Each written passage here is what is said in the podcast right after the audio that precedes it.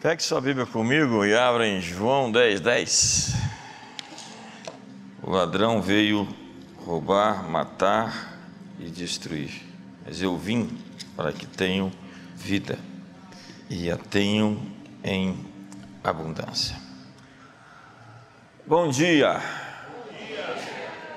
Dormiram bem? Essa manhã um pica-pau ficou batendo na minha porta lá de novo.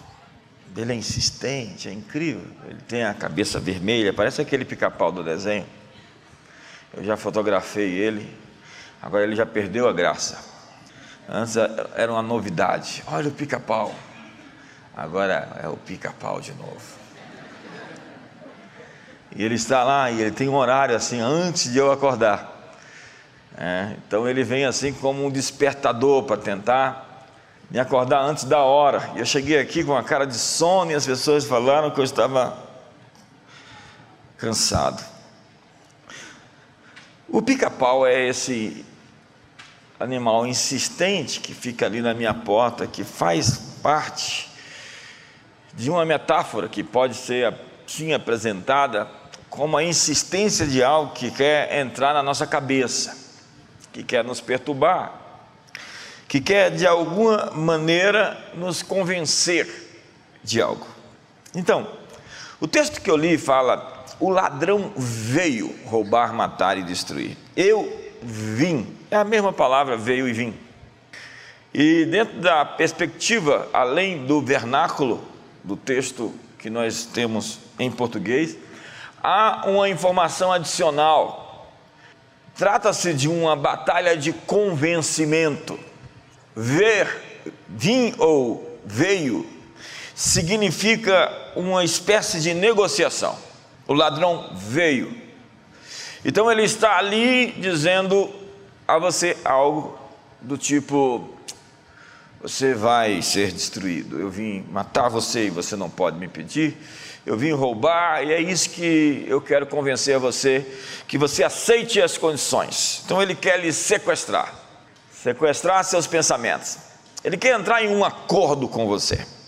Ele quer fazer uma aliança do tipo: aceite as minhas condições, aceite os meus termos. Da mesma forma, Jesus disse: Eu vim para que tenham vida. E você precisa dizer sim a esse acordo. Em ambos os casos, é necessário acordar, aceitar, abraçar essa aliança ou com a morte, com a destruição e com o roubo, ou com a vida plena, abundante e criativa, a vida bem-sucedida. É um ditado rasteiro. Água mole em pedra dura, tanto bate até que já tão rasteiro que você não quer nem repetir.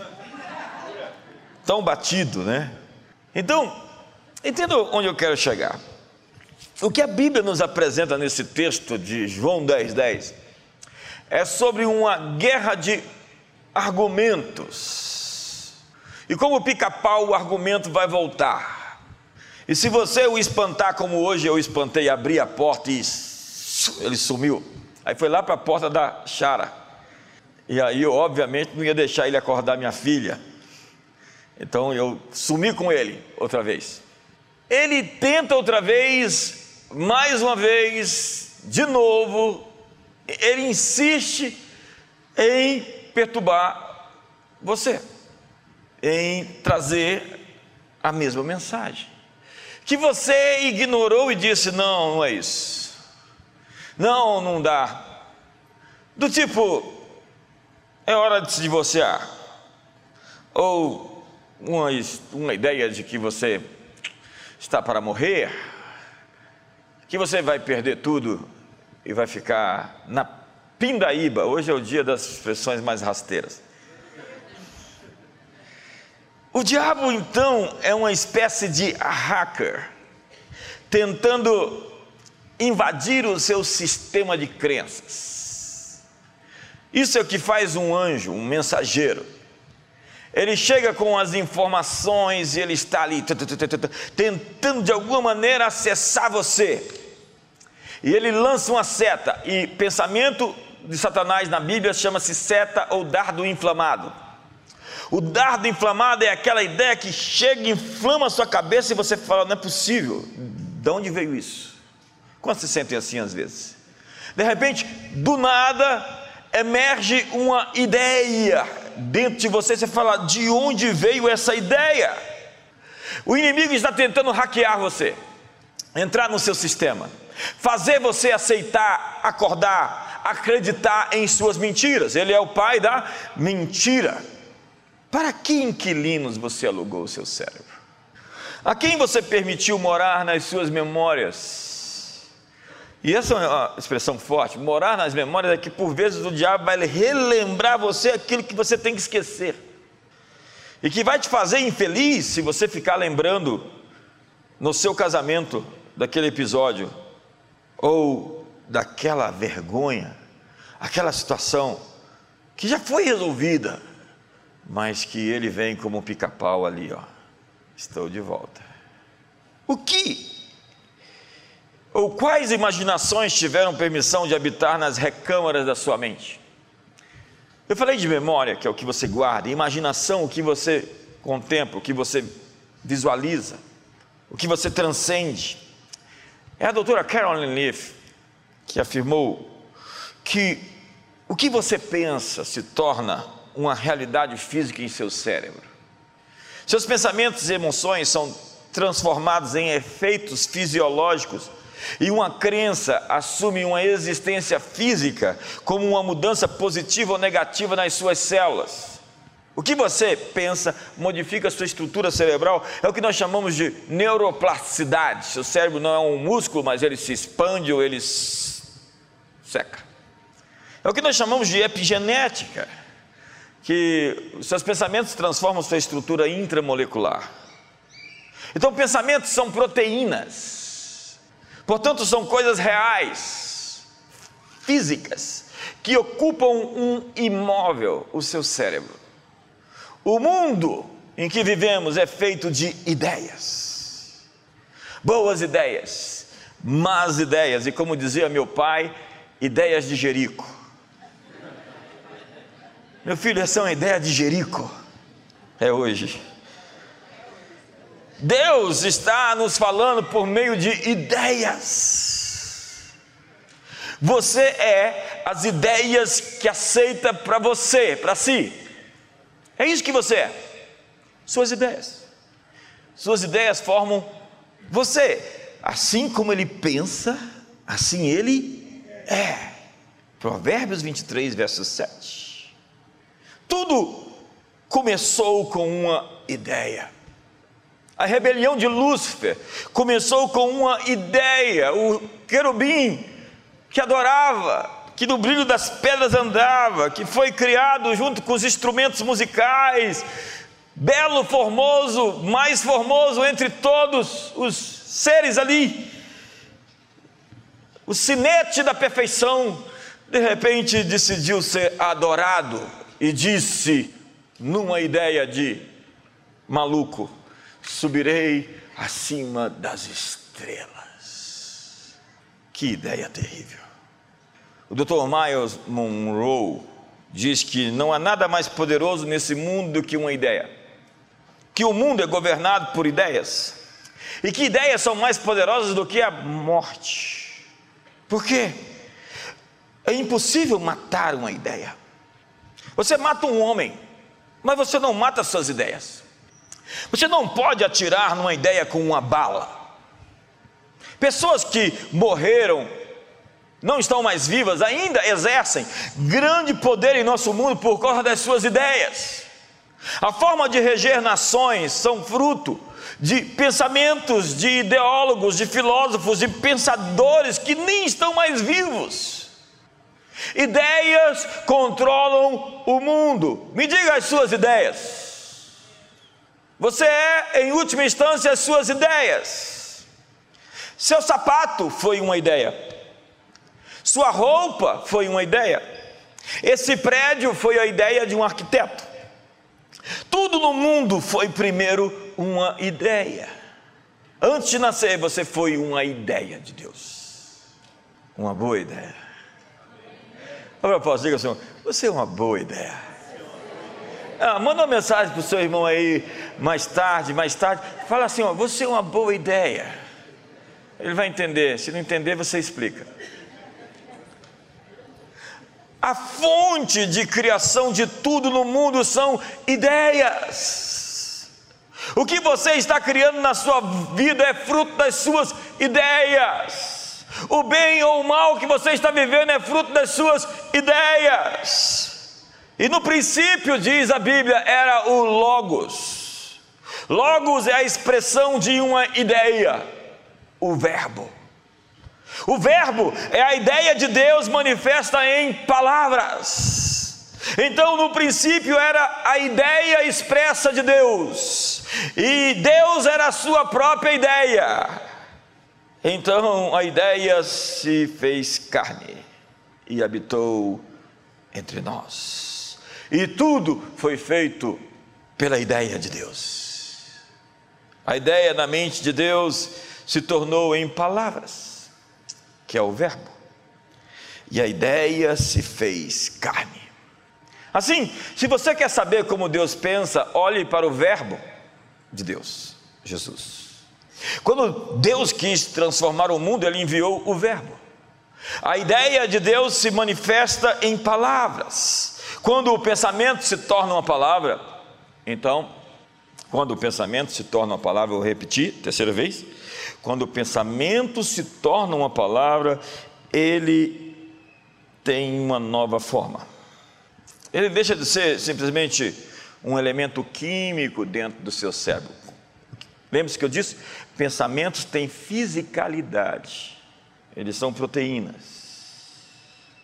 Agora, quando eles são anunciados, pronunciados, seus pensamentos adquirem a forma de ondas sonoras inteligíveis. Então eles já não residem simplesmente no seu cérebro, eles agora se transformaram em ondas que tentam invadir o meu cérebro. Entenda isso. Ao se tornarem palavras, suas ideias podem ser capturadas.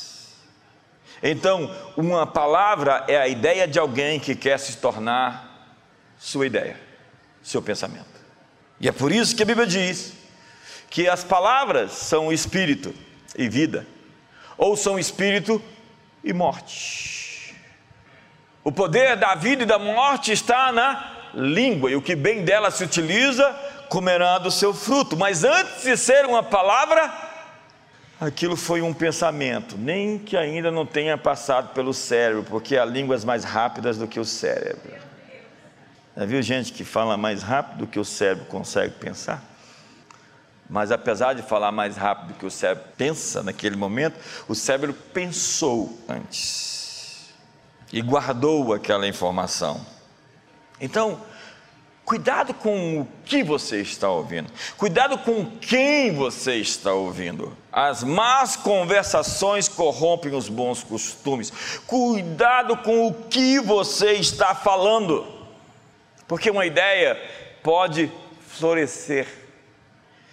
De uma ideia nasce o um medo. É. E um medo se torna uma convicção. E uma convicção se torna uma depressão ou uma violência contra alguém.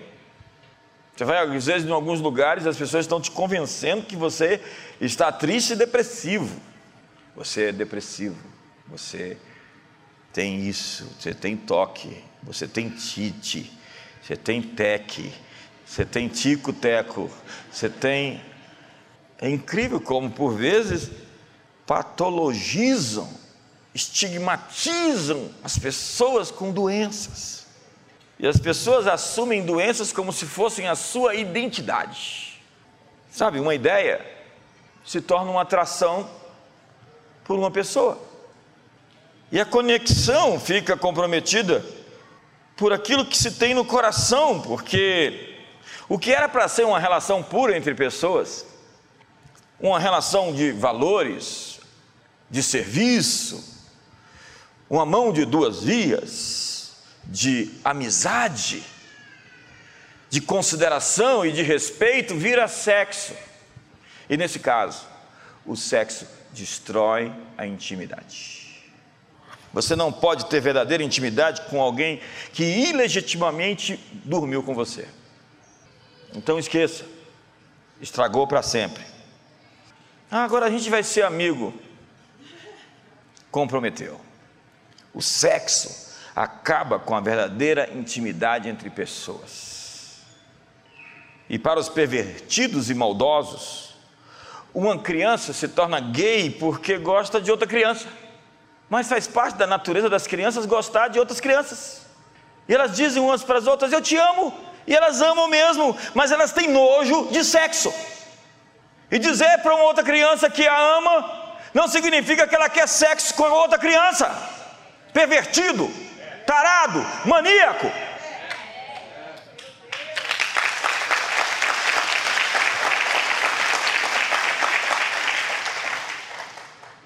Crianças se apaixonam por outras crianças, e isso é lindo de ver. Então sua menina diz: Eu amo a minha amiguinha. Sim, você ama a sua amiguinha, e isso é lindo de ver. Mas para qualquer, para algumas pessoas, qualquer implicação implica em sexo. É verdade que tem gente que se apaixona por qualquer pessoa. Já olhou, já. Muitos de nós ficamos presos no tempo em um loop de amor frustrado. E não saímos da nossa infância, não fizemos uma transição da infância para a maturidade, e nós continuamos se apaixonando por todo mundo, e dessa vez o sexo não é nojento, mas avassalador contra a verdadeira intimidade. O problema é que uma ideia se torna um vício. E você pode alterar a programação química do seu cérebro, porque o pensamento altera a estrutura da matéria. É o que diz a doutora Carolyn Leaf em seu maravilhoso livro que eu tive o prazer de publicar, Ative o seu cérebro. Seus pensamentos, sua imaginação e escolhas podem alterar o seu cérebro em nível molecular, genético, celular, estrutural, neoquímico, eletromagnético e subatômico. O que você pensa está modificando você. Então, seus pensamentos fazem o seu cérebro, e não seu cérebro fazem os seus pensamentos. O que você pensa torna-se uma realidade física em seu corpo. Então, o cérebro responde à mente enviando esses pensamentos por todo o corpo. Assim, seus pensamentos e emoções são transformados em efeitos fisiológicos e uma crença pode assumir uma existência física como uma mudança positiva ou negativa em suas células. Então, o seu corpo começa a ficar viciado em algumas emoções. Um caminho foi percorrido e uma sinapse é isso, é um caminho neurológico, uma estrada foi aberta e quando não há mais trânsito, aquela estrada se fecha é como uma linha de ônibus, não tem passageiros, então vamos fechar aquela linha de ônibus porque não tem ninguém para assumir, entrar dentro do baú. É assim que se chama? Você? Falava assim? que mais? Como é que chamava antes? Bauzão? Não, baúzão é. Usão. Busão. Você já pegou muito ônibus na vida? Eu pensei que você nasceu madame. Se tornou. É hoje. E quando você fica viciado em sentimentos, a repetição cria um padrão. E por vezes esse padrão é destrutivo internamente. Há vícios de estados emocionais que operam como drogas dentro de você. Tem gente que tem que se sentir raivoso para se sentir poderoso. A raiva dele expressa poder. Poder para manipular, para colocar todo mundo nas paredes e colocar tudo em perspectiva. A raiva é um hábito, a crítica é um hábito.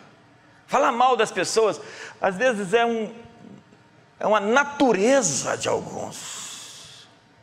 Se desenvolve isso. A Bíblia diz que as palavras do mexeriqueiro são como comidas, manjares aprazíveis no interior do seu intestino.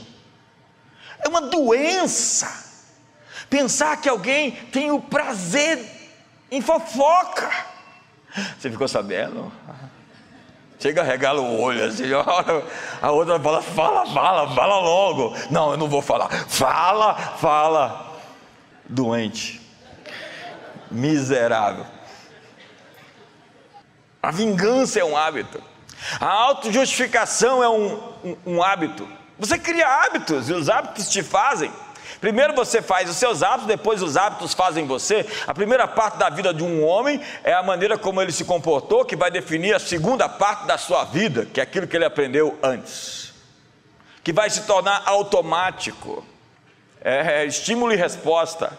Então você é controlado por dentro quando seus instintos são mais fortes do que a sua consciência. É, obviamente eu tenho instintos primitivos que reagem uh, me faz virar diante de perigo, diante de situações de crise, eu instintivamente reajo. Mas quando isso é para o mal, quando essa natureza é ativada sempre na tentativa de despertar o que há de pior em você, nós precisamos entrar no modo reprogramar. Porque, por vezes, se aperta um botão e está lá você programado para o pecado. Tem gente que você senta do lado e você já se sente tentado. O que tem nele, o que tem nela, que junta e dá essa química. É hora de modo afastar. Tem gente que vai te ajudar a ficar crítico, amargo. Você senta com ela e você sai acabado. A maneira como você se sente perto de uma pessoa define muito bem quem é essa pessoa na sua vida. Você se sente inspirado? Você se sente confrontado pelos seus erros. Você se sente diminuído. Às vezes a diminuição não se trata da pessoa que está do seu lado, se trata do seu sistema de crença, em que você ainda não se acertou com você mesmo. Mas começando a pregar agora, eu tenho meia hora ainda, eu vou gastar todo o meu tempo hoje. Quantos estão com fome? 2 Coríntios capítulo 10 diz no verso 3: que as armas da nossa milícia não são carnais, mas poderosas em Deus para destruir fortalezas, desfazendo sofismas e toda altivez que se exalta contra o conhecimento de Deus, levando cativo todo pensamento, toda ideia, ao levando cativo todo pensamento à obediência de Cristo. Verso 6. E uma vez completa a vossa submissão, a vossa obediência, estáis prontos para punir toda desobediência. Então, que, que o texto mostra? Isso é, um, é uma imagem. Esse texto que eu acabei de citar para você, ele é uma imagem de uma guerra. É um ultimate fighter. É, um, é, uma, é uma guerra dentro de um octógono chamado cérebro. E a batalha ali é que pensamentos vão vencer, que ideias vão prevalecer. O que que você vai abraçar, aceitar deixar entrar dentro de você, olhe para mim, por favor, e assimilar como verdade para a sua vida. Porque uma ideia pode se tornar uma obsessão, uma ideia pode se tornar uma tentação, uma ideia tem o poder de se tornar um sentimento, e seus sentimentos podem controlar você, e eles operam em nível inconsciente, é subjetivo, sentimentos são subjetivos. Por que, que eu sinto aquilo? Eu vou falar amanhã na reunião de líderes, amanhã de manhã, lá na Ípica. É, a Bíblia diz: Não faleis mal do príncipe, nem critiqueis os, o, o, o rico, porque os pássaros levariam as suas palavras, os que têm asas levariam o que você disse. Você não sabe como você tem alguns sentimentos, alguns discernimentos sobre pessoas, mas você sabe, porque os pássaros trazem para você, não é um conhecimento racional, mas um sentimento que você tem com relação a algumas pessoas, porque pelas costas elas te atacam, e o homem espiritual discerne todas as coisas. Então a fofoca, a murmuração, a queixa, elas deixam resíduo, fica na mão de seres alados, diz a Bíblia. E eu fico perguntando, por que eu não confio tanto assim em algumas pessoas? Porque elas murmuram pelas costas, porque elas criticam pelas costas, porque elas falam mal pelas costas. Quantos estão me entendendo aqui hoje? Tem gente que fala assim: amarra o anjo, Senhor, não deixa o pássaro levar. Você é um ser pensante. E pensar durante o dia é um processo de construção. Pensar noturno, pensamento noturno, é um processo de classificação. Então, ao dormir, você começa a classificar tudo que você viu durante o dia. E se aquilo teve alguma relevância para você, vai para dentro de uma parte de você. E aquilo pode sair da superfície, aparecer além da epiderme, da alma, como se você acha uma pessoa muito bonita e se sente atraída por ela, você dorme e de repente acorda com aquele sentimento sobre ela.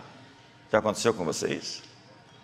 Você pensa em algo que pode dar errado e você fica pensando naquilo, então aquilo aparece bem mais elaborado em sua mente enquanto você está dormindo.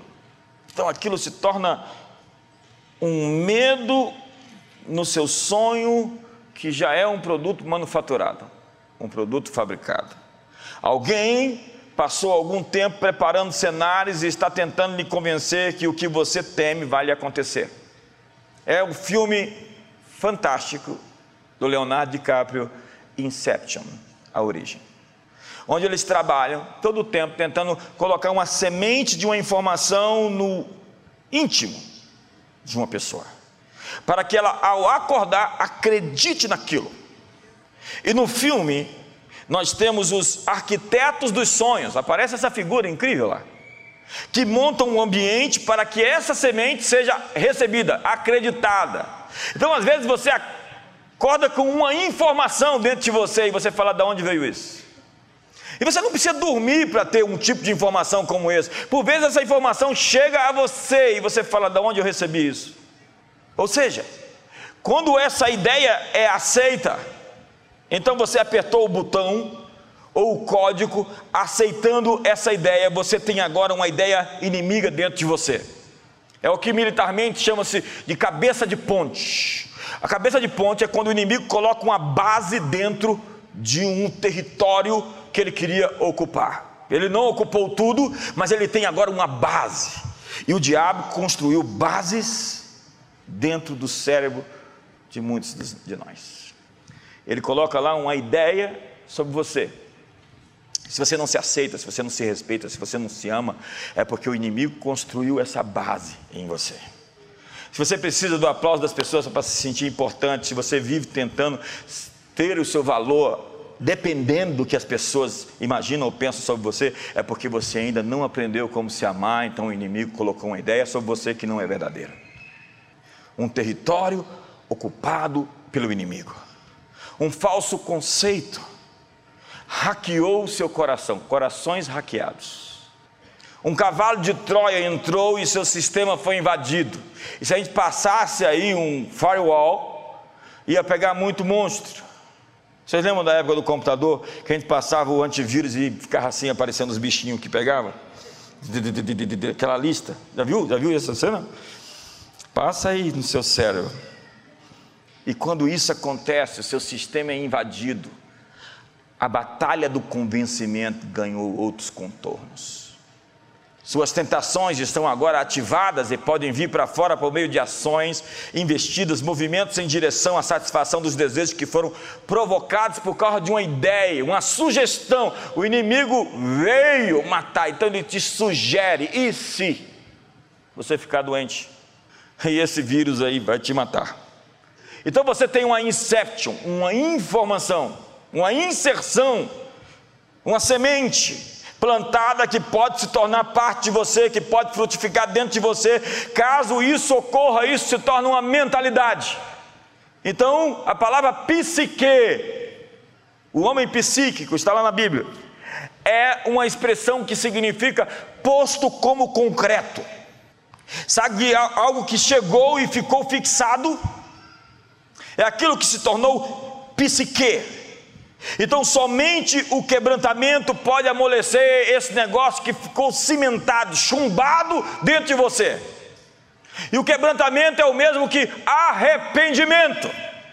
E quando não vem o um arrependimento, Deus tem uma marreta para quebrar essas pedras. A minha palavra é como um martelo que esmiuça a penha. Vou começar a pregar agora. Então se torna um pouco mais dramático, porque um homem que é confrontado e endurece a sua cerviz, será quebrantado sem que haja cura. Então, às vezes, passa o rolo compressor e hoje a gente está diante da ceia.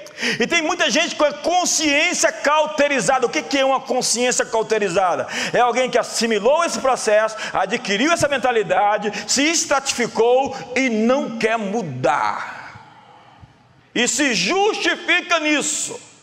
E a Bíblia diz que quando nós participamos da ceia, cada um de nós julgue a si mesmo, para que nós não sejamos julgados por Deus e condenados, porque se caso Deus não nos julgar quando nós não nos julgamos, nós seremos condenados com o mundo.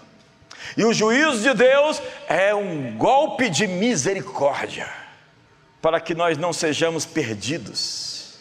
Então, às vezes, Deus permite que algumas pessoas sejam quebradas, a fim de que elas não vão para o inferno de verdade. Quantos estão comigo até aqui? Por quê? Porque existem corações endurecidos. E a Bíblia diz: o coração desse povo está endurecido. Gente com o coração duro. Sabe por que, que as pessoas se divorciam? Olha para mim. Jesus disse: por causa da dureza do vosso coração, Moisés permitiu da carta de divórcio. Corações duros. Corações chapados, alienados, sem ouvidos, indispostos a serem transformados, corações fechados. Olhe para mim, por favor. Deus quer mudar o que está aí. E não é fácil. Esse sistema de crenças que foi absorvido e estratificado, endurecido ao longo de todos esses anos, ele precisa de um processo árduo de transformação. Nós chamamos isso de metanoia que não é um arrependimento de vir à frente e entregar sua vida para Jesus, mas é um arrependimento dia a dia, mudando seu sistema de crenças, sua maneira de pensar. Porque ideias têm consequências, como uma árvore que tem raízes, que é o sistema de crenças, tronco, que são os seus valores, galhos, que é o comportamento, e frutos, que são as consequências. Nós às vezes vamos lá nos frutos, fulano está fazendo isso. Por que, que ele está fazendo isso? Porque ele tem uma ideia lá no meio dele, uma inserção, uma semente que está produzindo todo esse resultado. Não adianta tratar os frutos, temos que ir às raízes. E se a raiz é a mesma, não adianta lidar com os resultados. Não dá para tratar as consequências. Trate as suas ideias. Tem gente que pensa que todo confronto é uma coisa ruim, porque o pai sempre lhe confrontava de maneira ruim, negativa. Confronto é a tentativa de preservar um relacionamento. Confronto é ajuste. Tem gente que foge de problemas. Eu procuro os problemas, porque os problemas às vezes se escondem, e se eles permanecerem no nosso meio escondido, eles vão destruir a gente. Esconda a célula cancerígena, faça isso. E você vai ver a metástase que vai virar no seu corpo. Resolva seus problemas, não simplesmente os ignore. Você precisa quebrar esses condicionamentos mentais, e isso não é fácil. Teve uma época na minha vida que a minha cabeça dava uns estalos você precisa de uma nova ideia sobre o seu casamento. Você precisa trazer à memória o que te dá esperança. Você precisa voltar atrás das primeiras obras. Você precisa de uma nova ideia sobre seus filhos, sobre criação de filhos. Como eu adquiro novas ideias? Lendo outros livros, sendo mentoreado por pessoas que te instruem, não conversando com, essa, com esse povo que só te faz perder. Você precisa acabar com algumas amizades, encerrar alguns. Eu tentei assistir dois filmes ontem, eu não consegui. E são os dois filmes mais disparados. Agora lançamento. Falei, um o pai é mau, o pai é ruim, o outro o pai também é mau, o pai é ruim, o segundo filme o pai é terrível e quer levar o filho para a terribilidade. É um neologismo jaberiano, terribilidade. Então, tudo o pai é mau, qual é a ideia? E a mãezinha é boazinha e o pai é ruim. Então as crianças assistem, e daqui a pouco fica olhando para o pai falando, que, que essa mídia, essa, essa indústria de entretenimento está enfiando goela abaixo dos nossos filhos e filhas? Não dá mais. Nós temos que ser escancarados, escrachados, porque o inimigo não se esconde mais, ele está em golpe aberto no nosso quintal, tentando sequestrar nossas famílias. E tem ainda crente assim, morno. Eu quero dizer que você dá ânsia de vômito para Jesus. Você devia ser quente ou frio, porque morno, Deus diz: Eu vou te vomitar. E tem gente que fala, sair da igreja. Não.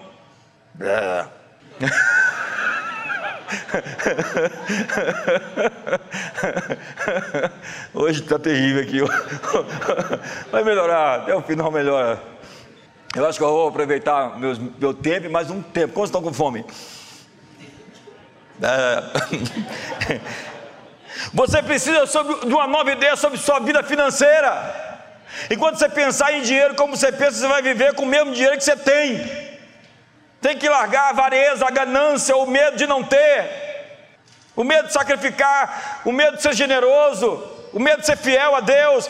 Você precisa de novas ideias, porque o problema do mundo são ideias, e Paulo diz: não vos conformeis.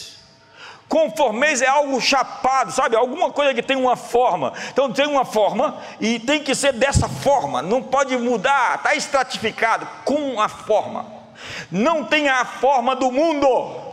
Então seus relacionamentos são iguaizinhos lá fora, os mesmos palavrões, as mesmas piadas horríveis que dá vergonha só de pensar, as mesmas categorias. Tem gente que é camaleão, né? a síndrome das pessoas beges. Ela chega e tem a cor do ambiente. Já viu alguém bege? Ele chega ali e você fala assim, igualzinho a cor porque não tem outro tom, não dá um, uma outra. Nós somos o sal da terra, é isso? Nós somos a luz do mundo, então onde a gente chega tem tempero, onde a gente chega tem luz. Era para ser assim. Vocês não estão empolgados hoje, eu acho que vocês não dormiram bem. Ou vocês sonharam com algo, o inimigo colocou uma semente. Quanto sinceramente essa noite viu que o inimigo colocou uma sementezinha para você pensar? Não faz isso não vos conformeis, mas transformai-vos. Seu papel não é se adequar ao status quo e ser mais um no meio daquilo. Seu trabalho é moldar, modelar, transformar a realidade à sua volta. É assim que você é. Mas como eu me transformo pela renovação da minha mente, para experimentar a boa, agradável e perfeita vontade de Deus, então, Deus colocou a eternidade no coração do homem. Você sabe, Deus nos fez perfeitos, de um modo assombrosamente maravilhoso. Fui formado e entretecido como que nas profundezas da terra. A doutora Carolyn Leaf diz que nós fomos criados para o bem, que Deus colocou dentro de nós o bem. Qualquer coisa fora dessa ordem foi sabotada internamente e precisa ser reprogramada. Deus criou Adão perfeito, Eva perfeita. Até que o diabo chegou para Eva e disse: Come do fruto porque não engorda. O medo não é natural, diz a Bíblia. Deus não nos deu espírito de medo, mas de poder, de moderação e de amor. Sabe, Deus não te deu medo. Deus não te deu esse medo que está sendo alimentado, esse assombro que você vive. Isso é um espírito demoníaco. Você está hackeado, sinto que você está hackeado. Hackear você, irmão, hackear seu coração. O salmista diz que nós somos feitos assombrosamente maravilhosos. E Zacarias 12 diz: Fala o Senhor, o que estendeu o céu e fundou a terra e formou o espírito do homem dentro dele. E olha esse verso, no capítulo 7 de Eclesiastes, no verso 29. Eis que isto tão somente achei que Deus fez o homem. Deus fez o homem? Deus fez o homem? mas ele se meteu em muitas astúcias. Quando Deus programou você e fez você, ele disse: sede fecundos, multiplicai-vos, enchei a terra, sujeitai e dominai. Essa é a sua essência. Você sabe como é que você é? Fecundo, fértil, frutífero. Você sabe como é que você foi feito? Para multiplicar, para crescer, para prosperar. É assim que originalmente você foi criado. Isso não é o evangelho da prosperidade, isso é a prosperidade de Gênesis. O pecado entrou e tentou bloquear, impedir com que tudo que é isso, essa natureza se manifestasse. Então, nossos círculos mentais ou nosso modo padrão foi projetado para fazer boas escolhas. Você tem uma, você é uma boa ideia e você tem uma boa natureza. E quando eu nasço de novo, é difícil errar, irmão. É difícil ser humilde quando você é perfeito. não. não, não é isso, não é isso. Não é isso? Mas erros crassos, erros sérios, é difícil você ter que driblar todos os anjos, o Espírito Santo, os textos bíblicos, seus relacionamentos, o que você sabe, para você ir lá e fazer aquela presepada. Você foi avisado, não foi? Quantas vezes você sabia que estava indo no caminho errado? E avisado por tantas vezes. Então, a felicidade é um hábito. Você tem que criar um novo mindset de que ser feliz é o que se espera, é o que se aguarda, é o que se planeja. Porque o Jó, ele coitado, disse: Eu tinha me programado para isso. Era isso que eu temia. E é isso que me sobreveio. O inimigo, de alguma maneira, colocou essa semente dentro dele. E aquilo se tornou a sua realidade, porque aquilo que nós tememos, nós por vezes fazemos acontecer. Você tem medo de separar, então você provoca o divórcio com seus ciúmes. Você tem medo de ficar doente, então você fica aí cavando doença de todo jeito. E o médico diz: Não, não tem nada com você, eu quero a segunda opinião. Não, não tem nada, eu quero a terceira opinião. Esse médico pode estar errado. A propósito, eu sonhei. O sujeito foi fazer o exame lá, aquele exame agora, do novembro. O médico disse: Não tem nada com você, eu quero uma segunda opinião. ah, Jesus. O, o que você tem que fazer é alinhar seus pensamentos corretos dentro de você. Deus embutiu em nós o princípio do funcionamento chamado neurogênese. Você sabe o que é neurogênese? Novas células nervosas estão nascendo diariamente dentro de você. A cada manhã as misericórdias do Senhor se renovam sobre você, fazendo com que novas ideias possam criar novos mundos. Não existe uma conspiração divina contra você, existe uma conspiração divina em seu favor. Deus está trabalhando por você, Deus está empurrando você, Deus tem pensamentos que eles querem. Olha, a Bíblia diz que Ele opera em nós o querer e o realizar a sua boa vontade. Então Deus tem uma insertion, uma inserção para colocar dentro do seu sistema de crença daquilo que Ele quer fazer na sua vida. Eu vou dar sonhos, visões e profecias. Isso é insertion de Deus, isso é a semente que Deus quer colocar no seu íntimo.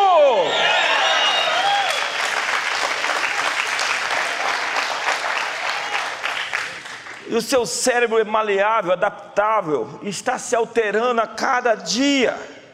Nós estamos todos sendo transformados.